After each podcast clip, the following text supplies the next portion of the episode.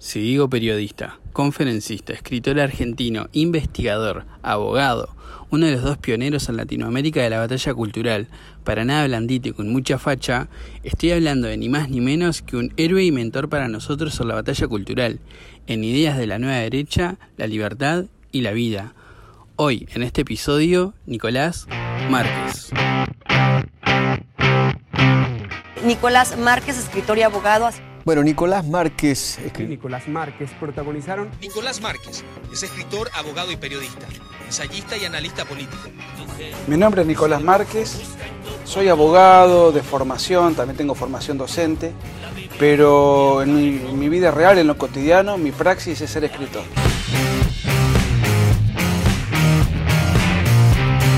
Bueno, esto es una entrevista una- o una charla un tanto breve por las actividades que tenés y aún así me gustaría iniciar de una forma random, que es una tertulia de noticias, como si fuese el show de Joe Rogan. Y bueno, iniciamos. Graciela Bianchi, eh, senadora del oficialismo, la tercera en el Poder Ejecutivo, se alió en una nota lo siguiente. El Poder Judicial está infiltrado y UDELAR, que es la, la educación universitaria, es una usina de adoctrinamiento. Esto por la izquierda, ¿no? ¿Qué opinión te merece en general y si crees que la educación de un tiempo a esta parte se infiltró a la izquierda como una forma de adoctrinamiento? Bueno, esto está pasando en, toda la región. Lo que pasa en Uruguay, que no es ajeno a lo que pasa en el grueso de los países de Occidente. El adoctrinamiento no solamente es universitario, el adoctrinamiento viene desde la más tierna infancia en los colegios, eh, no solamente en los colegios públicos, tampoco se respeta el ideario institucional de los colegios eh, privados, confesionales, religiosos, en donde en todos eh, los colegios, sea cual fuera su proced- procedencia, origen o inclinación, hay una educación horizontal obligatoria que es la ideología de género. En todos los colegios se impone la misma ideología, desde la más tierna infancia hasta la universidad. Esto atenta contra muchos derechos, entre ellos, eh, si vamos a los menores, el derecho a la patria potestad, porque los padres no, pueden educar a, los- a sus hijos conforme a los valores que les son propios, sino que los tienen que educar según el Estado ha decidido adoctrinarlos y se ha subvertido el principio educativo. Antes los niños la educación eh, esencial la recibían en su casa y en los colegios la educación técnica, científica. Eh, ahora es el colegio el que les da los valores, los que, el que les altera la percepción de la realidad, el que los mantiene adoctrinados y maniatados y secundariamente la familia, que además está siendo degradada y agredida y desarticulada por la ideología de género. Eh, todas las instituciones educativas, salvo en algunas facultades de ciencias duras, está la izquierda eh, metida, entrometida, y además hay una educación central planificada donde los textos de educación, los planes de estudio, parten de eh, agentes de izquierda que eh, son los que distribuyen cuáles son los contenidos que se van con los cuales se va a adoctrinar. Además, eso no, no, no es nuevo y es lamentable. Y de ahí salen los, los escritores, los literatos, los filósofos, los sociólogos, los comunicadores, los periodistas. Entonces toda la gente que maneja el, pensamiento, el sentido común, la cultura, sale de esas agencias o, eh, de, adoctrinamiento, que es la educación pública y no pública. Y, lo que se busca es influir en la sociedad para que la sociedad sea mentalizada, eh, sea, y crezca y evolucione consustanciada con la revolución cultural progresista de la cual estamos eh, siendo objeto todos los habitantes de Occidente. Cuando salió la noticia, el colectivo de abogados y de universitarios salieron a decir que no, que obviamente no estaban adoctrinados, ni que la facultad adoctrina, pero si vemos algunos programas de estudios, vemos, no sé, te tiro una, economía de género. Bueno, este, por ahí se sintieron un poco eh, menoscabados al decir vos estás adoctrinado, sos un pelele, sos un títere de un sistema. Entonces, por orgullo, por una cuestión de dignidad, habrán saltado este, a responder. Pero en los hechos concretos este, son, son verdaderos este, soldaditos de una supraestructura que los adoctrina y los utiliza a ellos como piezas de un engranaje. Si tuvieron alguna voz de protesta ha sido porque se han sentido este, quizás Tocados. tocados en su ego. Excelente, ahora seguimos con otra noticia que me parece importante y te digo por qué. La noticia dice así, Cobra Kai, la serie, es criticada por su falta de diversidad étnica y sexual. Se ha convertido en una prioridad para los medios en tiempos recientes, sobre todo en las producciones de Netflix, eh, porque es una compañía comprometida con la causa de inclusión. Yo me di de baja cuando quitaron la serie Chernobyl porque no tenía nada de diversidad y era un palo el comunismo. ¿Y qué opinión tenés respecto a que series o películas tienen que ser toda inclusiva? Disney, por ejemplo, la sirenita ya no es la misma que ahora quieren sacar, que, tiene que ser negra. Entre otros casos notorios, eh, ¿qué opinión tenés eh, sobre esta noticia? Bueno, mira, eh, a ver, yo no soy alguien que se dedique a mirar televisión, pero eh, si la diversidad y la inclusión, porque sea, sea donde apuntan estas palabritas talismánicas y utilizadas como, como aforismos ideológicos, eh, se refiere a la promoción, difusión, apología de la homosexualidad, vale aclarar que la homosexualidad no representa a la diversidad, porque un vínculo homosexual no es un vínculo entre eh, realidades diversas, sino entre dos realidades equivalentes, imitativas, repetitivas y redundantes. Una unión en la diversidad es la unión entre el hombre y la mujer, porque son dos realidades diversas en lo espiritual, en lo corporal, en lo sexual, en lo cerebral, de manera tal que en realidad el subterfugio de la inclusión tiene que ver con hacer apología de la contranatura. Y hacer apología de la contranatura no es ni inclusión ni diversidad, es sencillamente una imposición ideológica dentro de la cual se está invadiendo a Occidente y el arte, la televisión y los programas eh, en este caso películas o series, son un instrumento de penetración notable para naturalizar una conducta que, si bien tiene que ser respetada en su intimidad, cada uno tiene todo el derecho en el, plano de su vida privada a vivir como le plazca. Yo en ese sentido tengo una, una visión muy liberal, en el sentido de respetar que cada uno eh, lleve adelante su vida, eh, siendo mayor de edad y no dañando derechos de terceros, que haga lo que quiera. De ahí a que haya una política sistemática de los estados, de los organismos supranacionales y de los lobbies de poder para tratar de naturalizar, eh, promover, ensalzar eh, conductas que no están de acuerdo con la naturaleza, me parece realmente algo... Este... Ahora, puede ser que en una película, que en una novela, que en una serie exista un episodio de estas características porque forma parte de la realidad.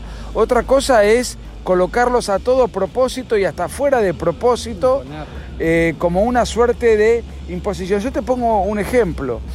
El Ministerio de Salud de Estados Unidos, el Ministerio de Salud de Estados Unidos, que debe ser el más confiable del mundo, eh, por la entidad del país, y tengo en, en, mi libro que escribí con Agustín Laje, la, el libro negro de la nueva izquierda, tengo 32 ejemplos al respecto, 32 datos estadísticos, pero voy a tomar el, de, el del Ministerio de Salud de Estados Unidos.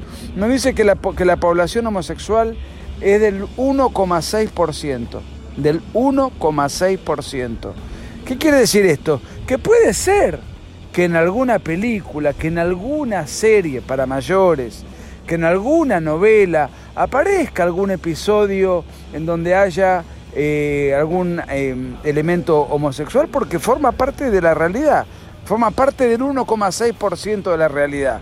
Ahora, si el bombardeo es del 80 o 90%, hay una alteración de la realidad. Y si una película no incluye nada de ese 1,6%, o mejor dicho, no incluye ese 80 o 90% explícito o implícito, bueno, ahí estamos ante una suerte de dictadura invisible dentro de la cual toda la televisión, tanto sea en serie, novelada, eh, eh, historiográfica, o una simple, un simple filme de cualquier naturaleza, tiene que estar sometido, doblegado y arrodillado a la ideología de género, que es una dictadura de género bajo el subterfugio de la inclusión y la diversidad. Y además, son unos intolerantes porque quieren sacar la película que no eh, acepta los dogmas que ellos imponen. Entonces, ¿de qué diversidad hablan? Porque ellos no aceptan ninguna opinión, ninguna propuesta televisiva que, que sea diversa del pensamiento de ellos. Entonces no tienen un pensamiento diverso, tienen un pensamiento absolutista, no aceptan ningún pensamiento diverso del de ellos. O sea que ellos se presentan como agentes de la diversidad, pero son agentes de la intolerancia. De la intolerancia al servicio de la ideología de género, que es una ideología anticientífica que altera la percepción de la realidad y que explica la sexualidad humana no conforme la naturaleza y la biología, sino conforme la superstición de la autopercepción, que es una canallada anticientífica. Claro, y esto es que es de adulto, ¿no? Pero en Cartoon Network, que es para niños.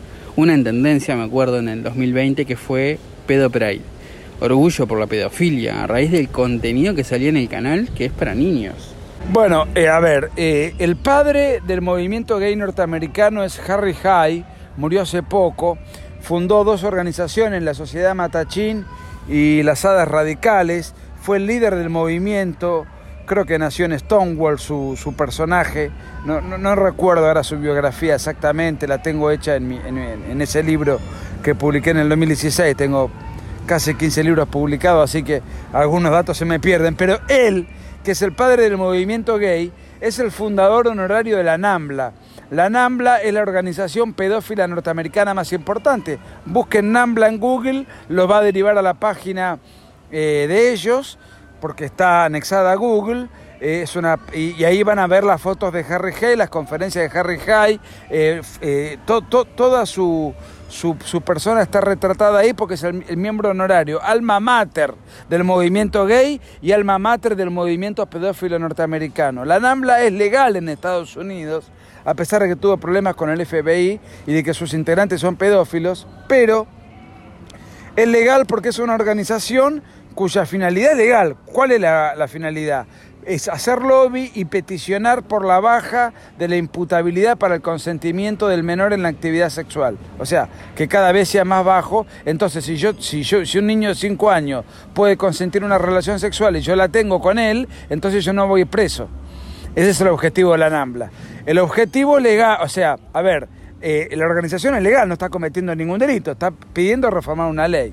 Ahora, queda claro que los que conforman esa institución y esa organización son pedófilos.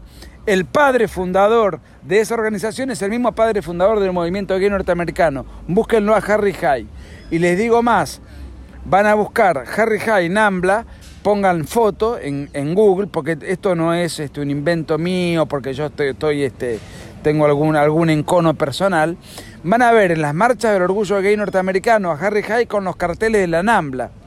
Eso le llevó además a tener un problema con la comunidad gay a la cual él, dirigía. ¿Por qué? Porque en, aquella época, porque son fotos en blanco y negro, van a ver que los gays, muchos gays decían, nos van a fusionar con los pedófilos y van a desacreditar nuestra causa. Es preferible que no exhibamos carteles de la NAMBLA. Te junte. Eh, claro. Eso fue el argumento de la época. Hoy por hoy no sé si ese argumento sigue siendo válido o si por la propia deconstrucción de la sexualidad, eh, que es lo que hace la ideología de género en definitiva, ya. Eh, esos, esos preconceptos ya no los tienen y marchan todos juntos con todos los carteles a la vista, ¿no? Pero no me sorprende porque, bueno, son, son, son, están muy emparentados en la militancia. Me gustan las explicaciones y con datos porque vivimos en la era de la posverdad absoluta y la gente necesita escuchar la verdad con la claridad que tiene. La verdad está mal vista y me gusta el tono que está tomando esta charla. Para finalizar, eh, tengo una noticia por el lado de la libertad individual o de la vida quizás, que dice así. Un hospital de Boston rechaza realizar un trasplante de corazón a un paciente no vacunado contra el COVID. Se basa en no trasplantarlo porque sería un fracaso. ¿Cómo ves esto? Bueno, a ver, yo no voy a opinar como médico porque soy abogado este, y en todo caso eh, me he especializado en, diferentes áreas y materias, pero no en medicina. Además de la abogacía tengo otras especializaciones, pero no ajenas al derecho, pero no, no es la medicina lo mío. Ahora, este, un paciente debe ser tratado con la misma dignidad, independientemente de su creencia o no respecto de la vacuna. Y digo más, acá está en juego la libertad. Esto tiene que ver con forzar, asustar, amilanar, condicionar a todo paciente que para que reciba un trasplante tenga que vacunarse y para que toda la sociedad tenga que vacunarse, porque el hecho de estar permanentemente discriminando a las personas que no se quieren vacunar es una forma de ir condicionando, formateando al grueso de la sociedad.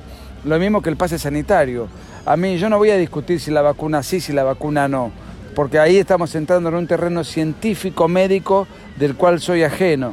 Pero sí puedo decir con toda claridad que la agenda globalista pro vacuna eh, es, intolerante, es autoritaria, es totalitaria y no le importa un rábano la salud del paciente, lo que le importa es que se vacune. Entonces lo extorsionan. Bueno, esto forma parte de una agenda autoritaria que es la agenda globalista, que es una agenda izquierdista que lamentablemente han adoptado las falsas derechas de Occidente. Muchas de ellas. No se imaginan lo que estoy disfrutando este espacio y este momento junto a Nicolás. Y para iniciar, teniendo a uno de nuestros referentes y héroe de la batalla cultural, es cómo definir esta nueva derecha que vienen haciendo y la importancia de tener una nueva derecha. Bueno, yo creo que el, cristianismo, los padres del cristianismo, los padres pensadores eh, fueron la patrística con, con Agustín eh, a, la, cabeza eh, como, como, máximo pensador de la época. Y era un pensamiento este, caótico, desordenado, desprolijo, porque los, eh, digamos, hay que ponerse en la época, en la tecnología de la época, y los textos que aparecían no tenían un orden, una, organización. luego, pasaron unos cuantos siglos, aparece la escolástica, con Tomás de Aquino a la cabeza. Eh, y Tomás de Aquino organiza todo ese pensamiento, lo sistematiza y tiene 200 libros escritos. Su obra máxima es La Suma de Teología, que no es su obra más, más importante a nivel académico ni filosófico, sino que es la obra que organiza todo, todo ese pensamiento. Él y otros pensadores formaron parte de esa corriente que fue la escolástica. ¿Por qué voy a esto? Porque la nueva derecha, como es nueva, tiene pensadores, tiene divulgadores, tiene y tiene y, está presente en diferentes países con diferentes realidades y recién ahora se está armando. Está en la etapa de la patrística, es un poco desprolija, es reactiva, a veces hay contradicciones, a veces hay ideas no del todo redondeadas, a veces sí. Entonces todavía falta la segunda etapa que es la escolástica. Para eso necesitamos un poco de tiempo, no van a pasar siglos porque otra es la época probablemente un par de años como para organizar esta reacción. ¿Por qué surge la nueva derecha? Porque cuando termina la Guerra Fría, la izquierda pierde categóricamente su ideario de materialismo dialéctico, de la alienación, de la plusvalía, todo eso se desmorona, cae la, cae la Unión Soviética, cae el muro de Berlín, eh, eh, China se acerca hacia la economía de mercado. O sea, había una guerra muy economicista entre el mundo de la economía libre y el mundo de la economía planificada o estatista. Hoy eh, eso ha cambiado. La izquierda nueva, la nueva izquierda ya no propone eh, secuestrar empresarios, armar guerrillas, revoluciones este, proletarias, lucha de clases. Propone una agenda cultural para generar conflictos en el seno de la civilización occidental y destruirla. Pero todavía por el momento acepta la economía de mercado, por ahí relativiza un poco el derecho de propiedad, pero en líneas generales estamos dentro de ese sistema, del sistema capitalista. La derecha o centro derecha, como le gusta llamarse este, eh, eh, algunos sectores, en general los, los, partidos de oposición a, las socialdemocracias, eh, contentos con que la izquierda no cuestione el derecho de propiedad, ha aceptado por ignorancia, por cobardía, eh, por corrección política, por temor, eh, han aceptado toda la agenda cultural progresista. Entonces llegó un momento en el cual entre la centro izquierda y la centro derecha la diferencia era casi nula. Esto generó un gran enfado en un sector importante de la población y generó una reacción. Y esa reacción de derecha es lo que se conoce como una nueva derecha. ¿Por qué? Porque ante una nueva izquierda que viene con una nueva agenda, tiene que haber una nueva oposición con una agenda opositora a esta nueva agenda. Entonces tiene que haber una nueva derecha que acepte la economía de mercado, pero que se oponga al multiculturalismo, al indigenismo, a la farsa de los derechos humanos, que se oponga a la agenda globalista, a la ideología de género, al, al garanto abolicionismo, a todo aquello que nos trae la agenda cultural progresista. Entonces la nueva derecha es economía de mercado más la defensa de un montón de principios y la lucha ante un montón de embates que trae la agenda progresista. Y una, de, una defensa de la vida del niño por nacer y una defensa de la familia, que están en jaque porque la vida es un principio fundante de la dignidad humana y la familia es un refugio ante la prepotencia del avance de estas ideologías. Si destrozamos a la familia, entonces estas ideologías penetran fácilmente, sobre todo en los, sectores más vulnerables culturalmente o en los niños. Eh, de manera tal que la nueva derecha es, eh, yo la sintetizaría en que hay tres derechas. La derecha es una posición política de enfrentamiento hacia la izquierda y, eso no es, una, no es una definición ideológica, es una definición política. entonces, ¿qué sería una definición ideológica? Creo que hay tres ideologías de derecha, el nacionalismo o el patriotismo, el liberalismo y el conservadurismo. Estas tres unidas como hizo Vox en España, que supo unirse, unir estas tres corrientes, u otras expresiones políticas en otros lugares de, de Occidente, como ha hecho Cast en, en, Chile o Bolsonaro en Brasil, en donde hay una economía de mercado, entonces donde hay liberales que aceptan la vida desde la concepción, donde hay conservadores que aceptan que la tradición tiene que estar al servicio del progreso y en donde hay nacionalistas que sienten mayor amor a la patria que amor al Estado, porque en una época había un nacionalismo estatista y eso era negativo para el progreso del país. Y ahora, sin embargo, se han dado cuenta de que la propiedad privada y la libre iniciativa es lo que realmente genera prosperidad en una nación. Pero necesitamos todo este conjunto, de liberales, conservadores y nacionalistas, que amalgamen, sepan amalgamar un pensamiento eh, organizado para poder hacer frente a la agenda cultural progresista. Se está logrando, se está haciendo. Lo que pasa es que es algo que está en pleno Em, en, pleno proceso. Y entonces dentro de ese proceso necesitamos un poco de tiempo para tener eh, una sistematización más clara desde el punto de vista ideológico. Todavía no está muy, eh, no hay un orden de pensadores orgánicos ni siquiera todos los partidos políticos piensan lo mismo entre sí, los partidos políticos de la nueva derecha, aunque tienen un 80% de, de coincidencias. Pero bueno, lamentablemente por diferentes razones se han perdido bastiones. Bueno, la derrota de Trump fue una mala noticia, la derrota de, de, Cast fue una mala noticia, la probable derrota de Bolsonaro en Brasil va a ser otro cimbronazos que vamos a sufrir. Estamos en plena, en, plena, en plena etapa de preparación, crecimiento, desarrollo, organización, sistematización. Todo esto no se puede hacer de la, noche a la mañana. Estamos haciendo política en tiempo de emergencia contra una agresión que es urgente, inminente y una revolución que en palabras de Plinio Correa de Oliveira eh, si bien las revoluciones tienen diferentes niveles de velocidad e intensidad, esta tiene una gran velocidad, una gran intensidad y entonces la derecha va corriendo detrás de los hechos porque nos ha agarrado a destiempo y ellos han estado años preparándose para esto y nosotros hemos arrancado y comenzado a reaccionar recién ahora.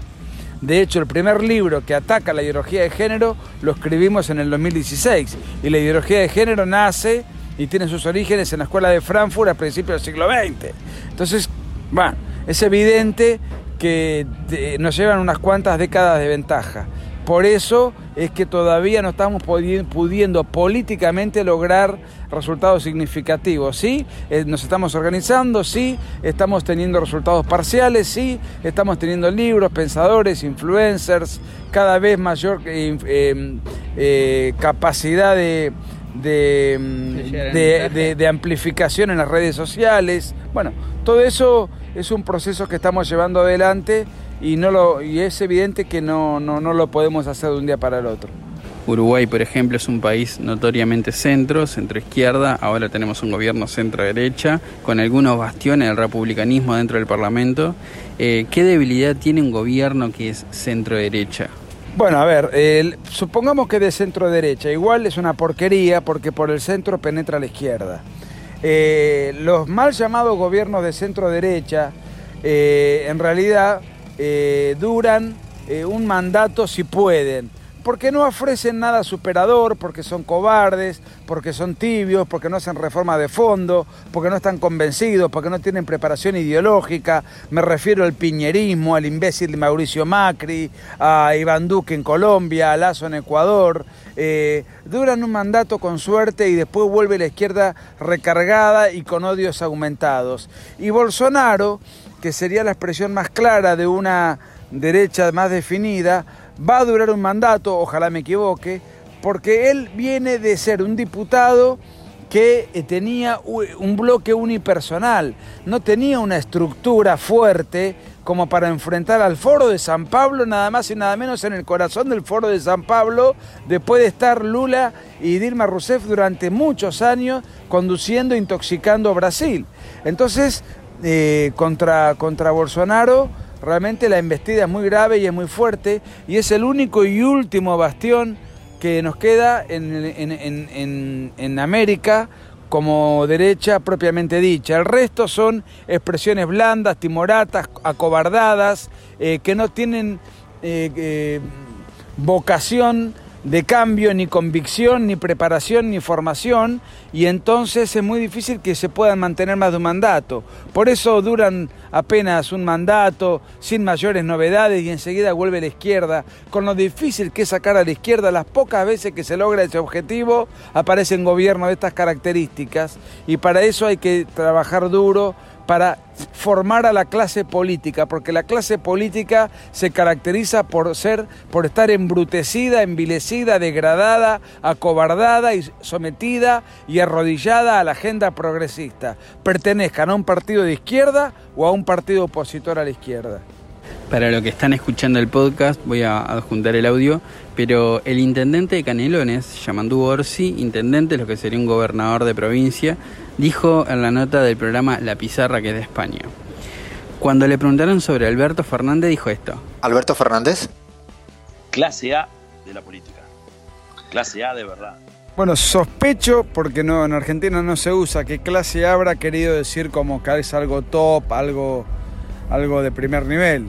Bueno, Alberto Fernández es un mamarracho, es es, lo han definido los propios kirchneristas, es un ocupa, es un mequetrefe. Alberto Fernández era un personaje sin ningún futuro político, ya fue jefe de gabinete de Cristina y de Néstor Kirchner, dos gobiernos confirmadamente corruptos y corruptores que degradaron el país y se robaron hasta el agua de los floreros. Y él estaba ahí en el medio de ese latrocinio, de ese robo y de ese gobierno de ladrones. Él era el jefe de gabinete. Cristina Kirchner se le ocurrió eh, eh, ungirlo como presidente porque a ella no le daban los votos, porque era un personaje que venía, que no estaba, no tenía el nivel de descrédito que sí tiene ella. Entonces ella se garantiza la impunidad por presidir el Senado y lo puso a este eh, a este gobernado, a este sometido, a este doblegado de, de, presidente formal. O sea que hay un presidente paródico que es él y hay un presidente real que es Cristina Kirchner.